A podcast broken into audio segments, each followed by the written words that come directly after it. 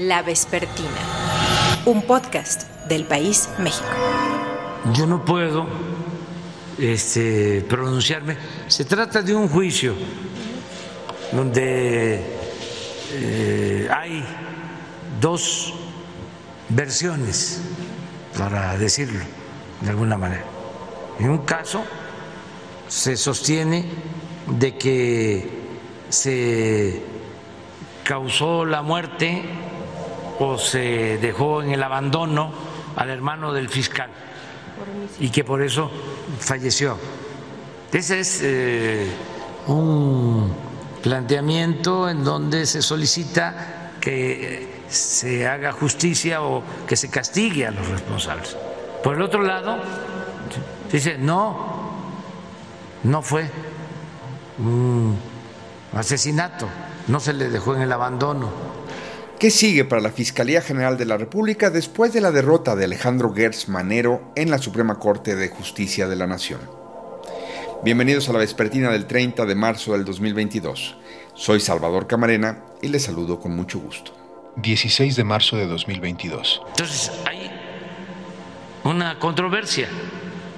Entonces cuando están así las cosas, ¿quién debe de resolver? Pues el juez. Los propios ministros deben de abrir una investigación o los que se sientan afectados por esas llamadas y que una autoridad resuelva.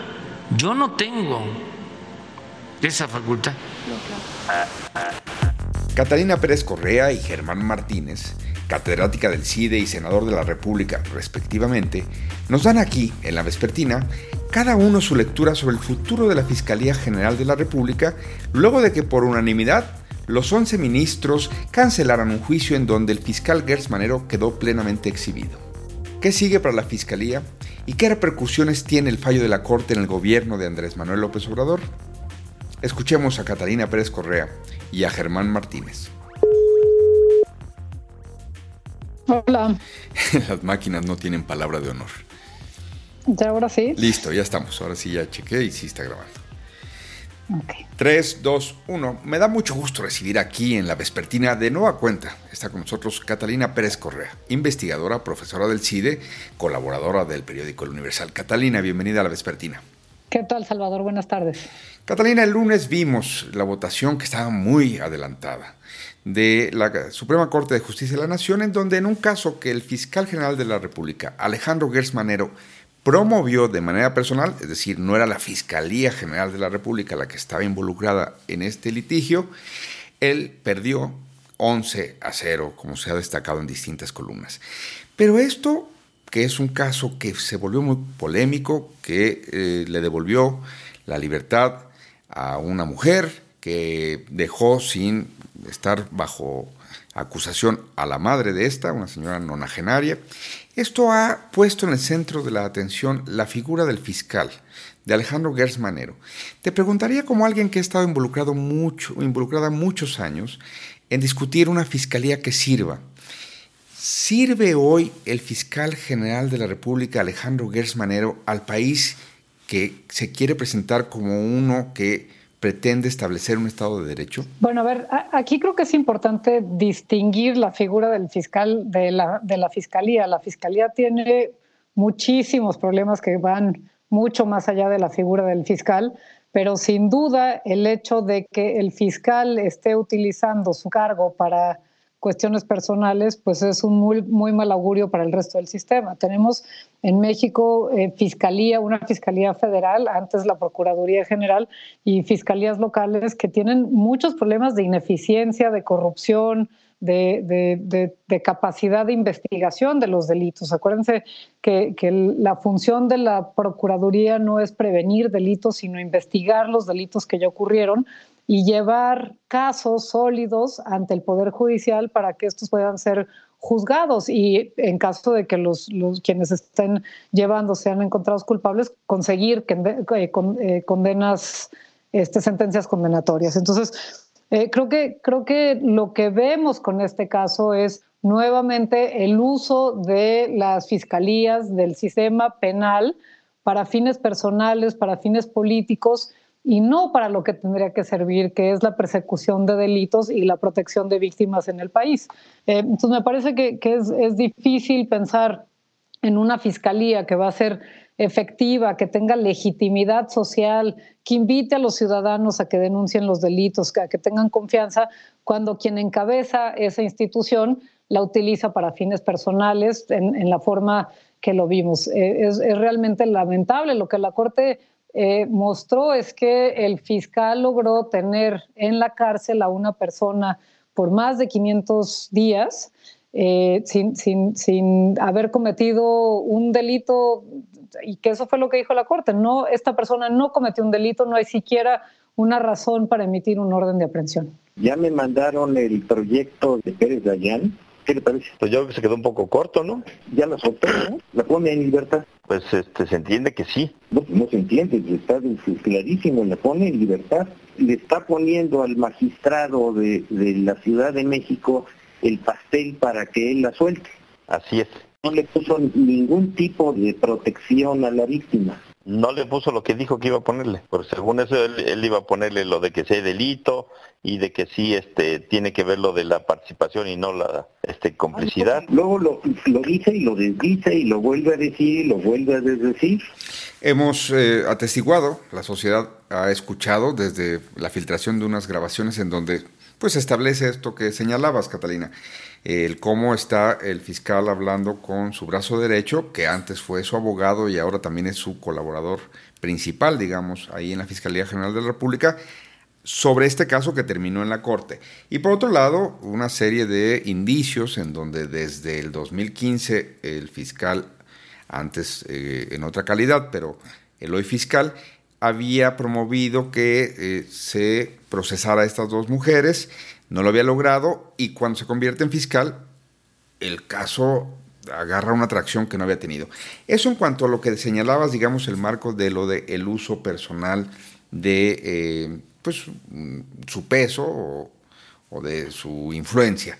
Pero te diría, si quitáramos esto de la mesa, ¿cuál sería el récord? ¿Cuál sería eh, la evaluación que podríamos hacer del trabajo hoy de Alejandro Gersmanero como fiscal general de la República si quitáramos esto, que insisto, es lo que nos trae a, la, cuenta decir, ¿es este el fiscal que necesita México? A ver, eh, yo creo que en, general, imaginando que este caso no haya sucedido, que los otros escándalos que ha tenido el fiscal, la persecución de los 31 este, investigadores de CONACIT, es otro caso que también está plagado de irregularidades. Eh, vamos, hay, un, hay una enorme cantidad casos, de escándalos en los cuales está inmiscuido el fiscal. Pero imaginando que no estuvieran esos escándalos, yo creo que el saldo de su gestión como fiscal general es un saldo pobre. Nosotros hemos gastado miles de millones de pesos en reformar el sistema de procuración de nuestro país. se trató de cambiar la Procuraduría en Fiscalía para que fuera una fiscalía que sirviera. ¿Para que sirviera? ¿Para qué? Para perseguir efectivamente los delitos y dejara de usarse para fines políticos, que dejara de fabricar culpables, que dejara de torturar a la gente para, para eh, pretender que se está realmente este, combatiendo o tratando de acabar con la impunidad en el país. Y el saldo, francamente, es, es bastante malo. Ahí están los datos del EMPOL eh, que muestran los datos del EMPIPE, de la gente que trata de denunciar. Digo, hay, que, hay que distinguir ahí cuáles son los casos que se llevan a las fiscalías locales y a la Fiscalía Federal, pero en, en, en general me parece que no hay un saldo positivo ni una justificación del enorme gasto personal y económico en eh, transformar la Procuraduría a la Fiscalía. Digo, hay ahí algunas modificaciones que quizás sean positivas, pero en general me parece que el cambio no, no, pues no es un saldo positivo. Dirías a lo que ya señalabas, eh, digamos, eh, viejos vicios como la tortura, hoy quizá abuso de la figura de criterio de oportunidad para tratar de avanzar en, en algunos de los casos más vistosos de la Fiscalía también como una señal alarmante? Eh, a ver, me parece que sí, creo que también hay una parte en la cual eh, todo el cambio que se hizo en, de, cambiar a un sistema oral eh, para, y, en lugar de un sistema escrito en el cual realmente se tomara en cuenta eh, la versión de, las víctimas, pero también eh, que se escuchara directamente a los imputados. hay, cuestiones procesales que han cambiado, pero también hay muchos vicios, eh, vicios en los cuales, por ejemplo, los testigos ya, ya no son los imputados, sino ahora son testigos quienes son torturados para dar este, un, indicios o, aportar pruebas en contra de una persona que, en el fondo es inocente. Creo que este caso de Alejandra Cuevas, y de Laura Morán también lo que nos hacen ver es pues lo, que ya sabemos. El caso de ellas ni siquiera es un caso extraordinario, es un caso extraordinario porque involucra al fiscal, pero es un caso bastante ordinario en cuanto a las violaciones procesales a las cuales fueron sujetas y que son muchos casos que, ahí están, tanto en las procuradurías locales o las fiscalías locales como en la federal subsisten esos vicios, eh, vamos, ahí están presentes. ¿Qué hacer? ¿Qué sigue? ¿Qué, digamos, ahí está, tres años del fiscal Alejandro Gersmanero, estos escándalos personales, casi todo motivado por su interés particular, e insuficiencias que ya marcabas como algo que se venía arrastrando y que se quería reformar. ¿Qué hacer? A partir de hoy, ¿hay margen para que se deje ayudar la fiscalía? ¿Hay un camino para contribuir a una mejora? ¿Cuál es el panorama que ves? me parece que lo, que tendría que pasar en, un país normal, en un país en el cual eh, los funcionarios se comportan de manera decente, es ver la renuncia del fiscal.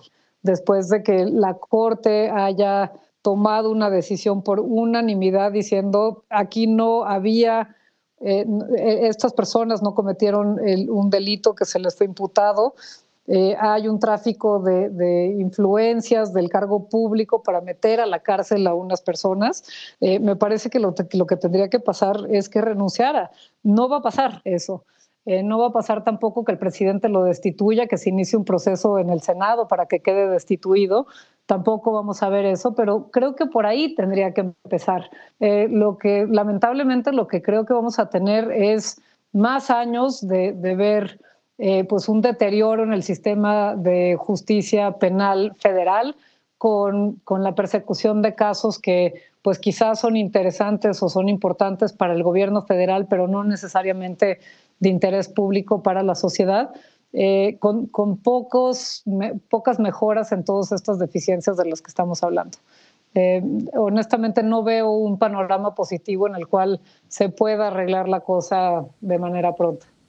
Mi última pregunta y agradecerte de nueva cuenta, Catalina, que estés aquí en la vespertina.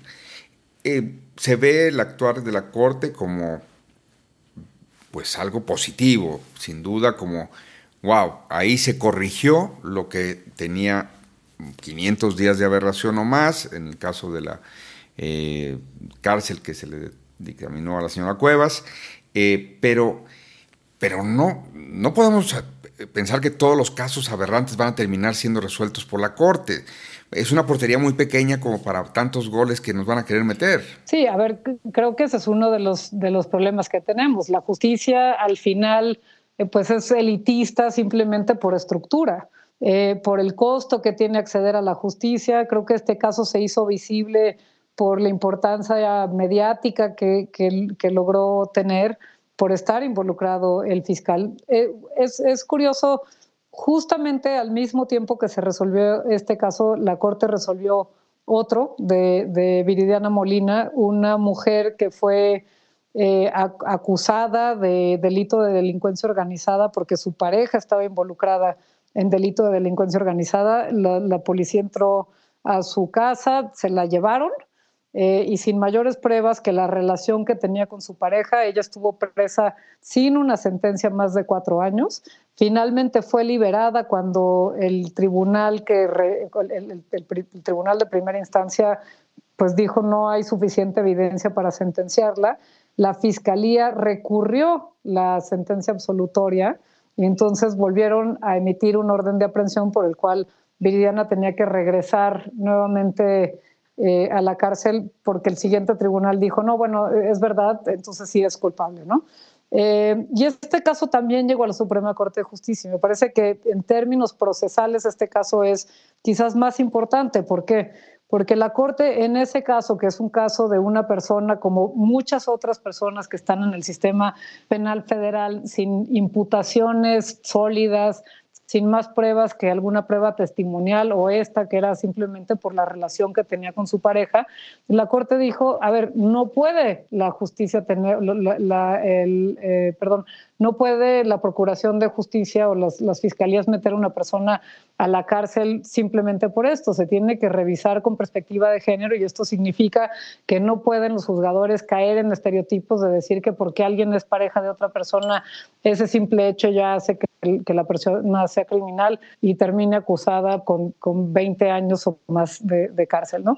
Eh, es un caso en el cual lo que la Corte está resolviendo aplica no nada más para el caso de Viridiana Molina, sino para otros casos que pudieran estar a punto de resolverse o que todavía están esperando este, una apelación en, los tribunales de segunda instancia. Entonces, me, parece que, que sí, eh, en tanto que la Corte decida tomar casos que son de interés público, que son casos que no solamente atañen a ese caso particular, sino a otros casos, pues vamos a tener un efecto pues más democrático en las decisiones de la Corte que sirva para mejorar la justicia en general.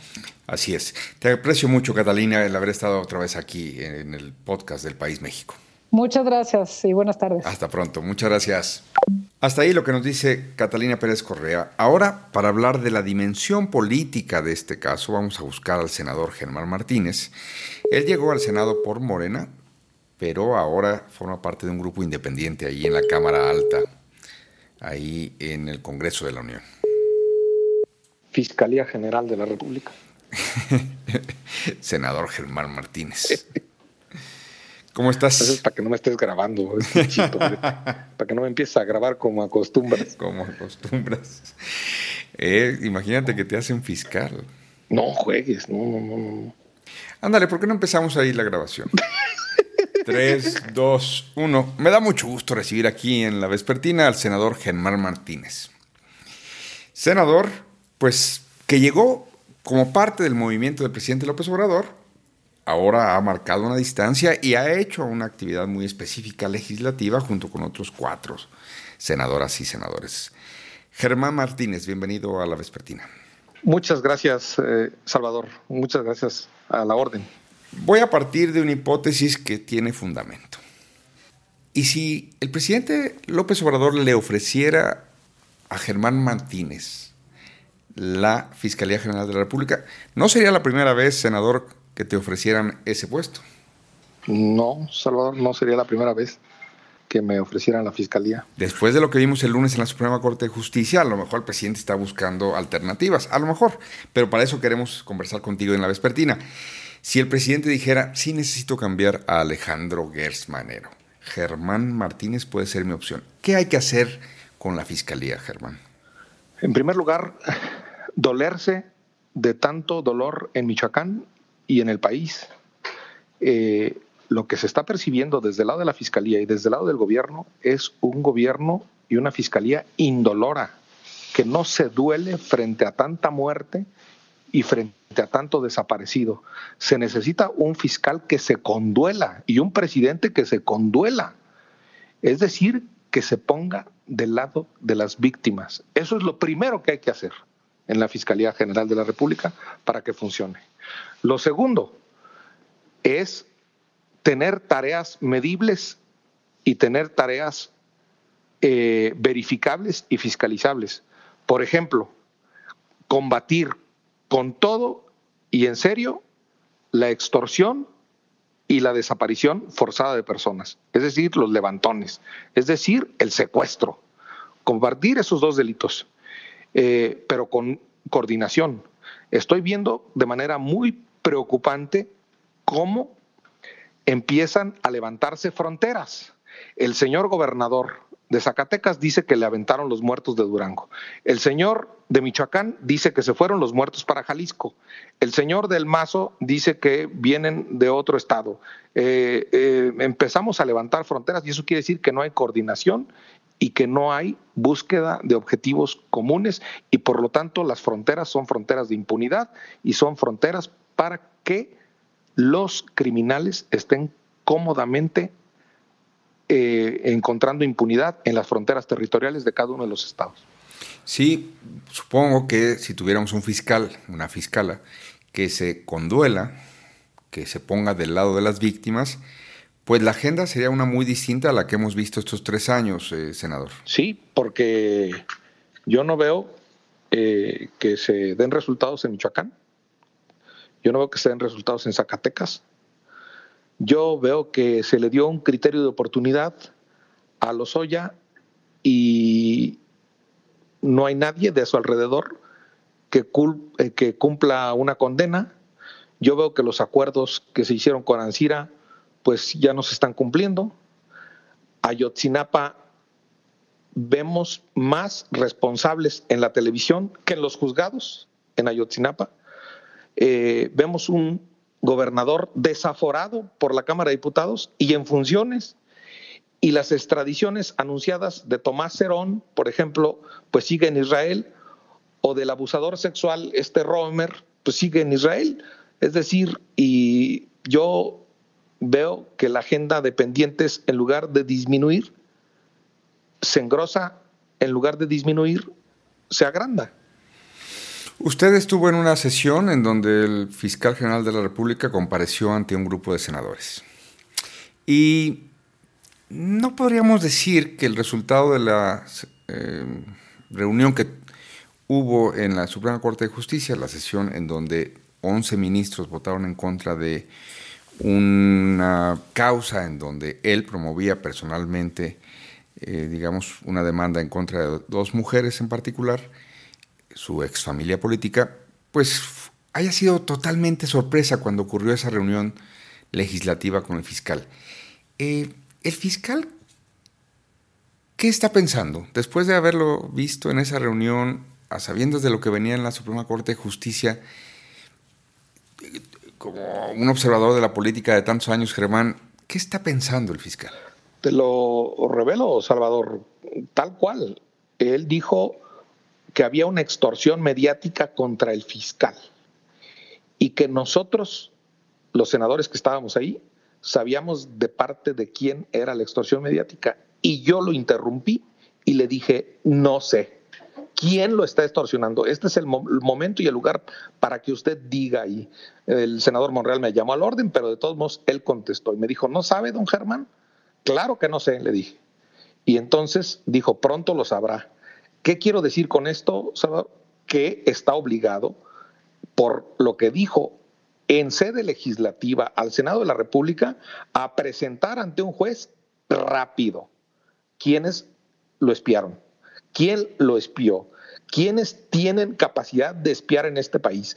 ¿Quiénes tienen la tecnología para espiar y quiénes tienen a resguardo esos aparatos para espiar? Lo debe decir pronto, rápido, y de lo contrario quedará como eh, un mero hablador en una sesión formal del Senado de la República. Y segundo, su asunto prometió acatarlo, eso es lo de menos, por supuesto que lo tenía que acatar, eh, acata la decisión de la Corte, un asunto que no debió haberse tramitado en la Corte, un asunto que le dio a la señora eh, Cuevas 138 días porque lo atrajeron gracias a un acuerdo entre el fiscal y el presidente de la Corte, Arturo Saldívar, eh, que ya se iba a resolver en los tribunales colegiados de este país, en los tribunales inferiores. No debió haberse llevado ese asunto a la Corte. La Corte es una Corte para resolver cosas constitucionales, no para resolver cosas legales y menos para resolver un caudal probatorio, que si se probaba o no la, la omisión de un delito. Entonces, este, yo espero que dé resultados el fiscal del espionaje del que fue objeto y yo espero que no se vuelva a usar esos vasos comunicantes entre el fiscal y el presidente de la Corte para asuntos personales. ¿El fiscal general de la República le sigue siendo útil al gobierno de López Obrador?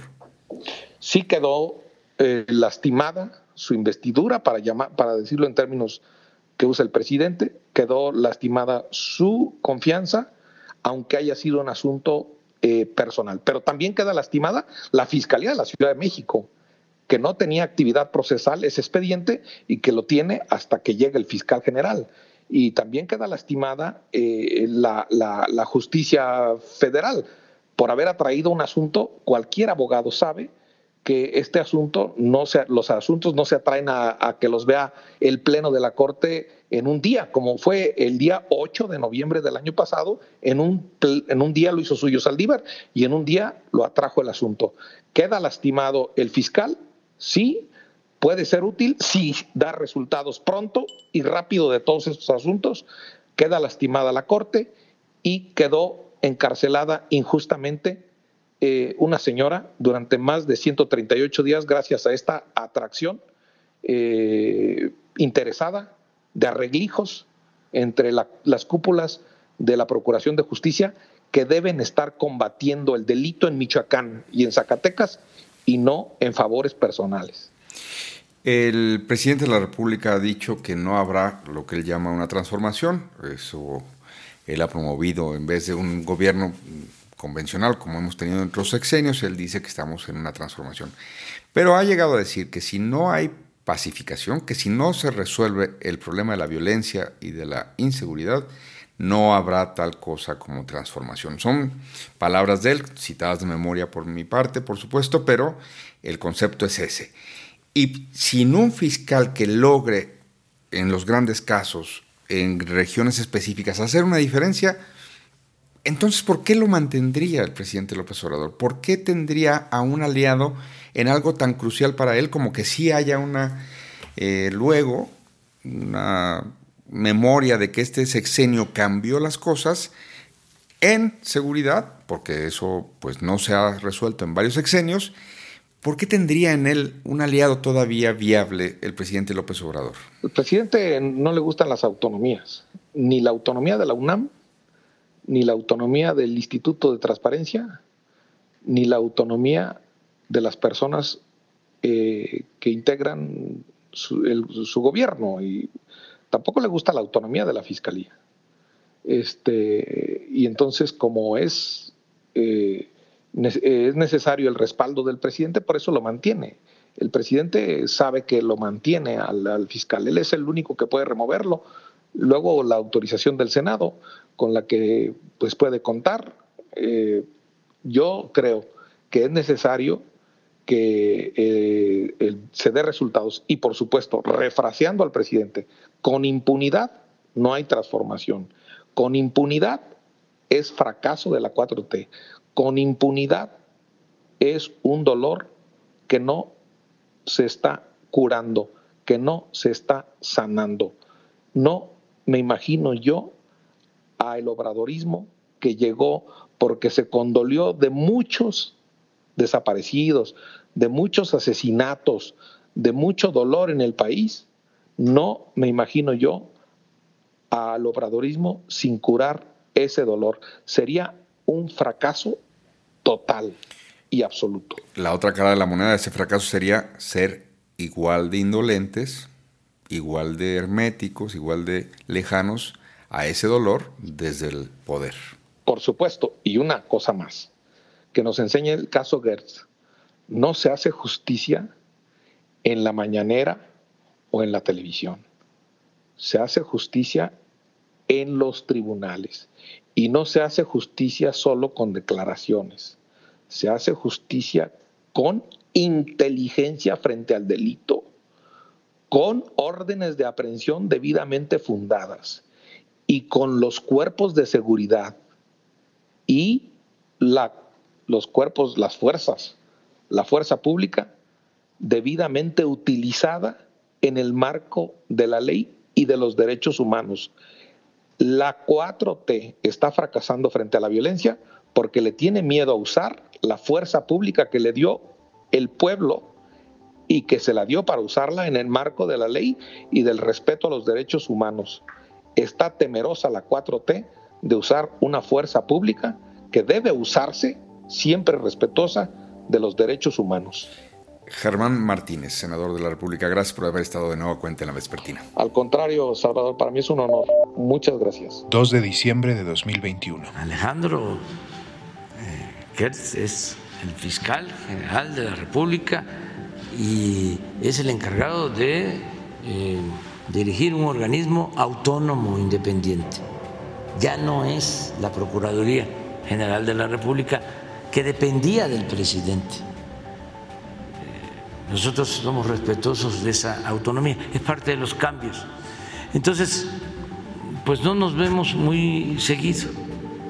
Y siempre que lo veo, bueno, este, hasta me llama la atención de que está muy bien, este, muy bien de salud, muy bien físicamente y también lúcido, es un hombre inteligente. Pero bueno, los rumores siempre eh, existen, yo no tengo ninguna información y yo no deseo de que esté enfermo eh, y tampoco deseo que él renuncie. Gracias por acompañarnos en la vespertina. En la producción, Omar Morales. Soy Salvador Camarena. Hasta la próxima. La vespertina, un podcast del país México.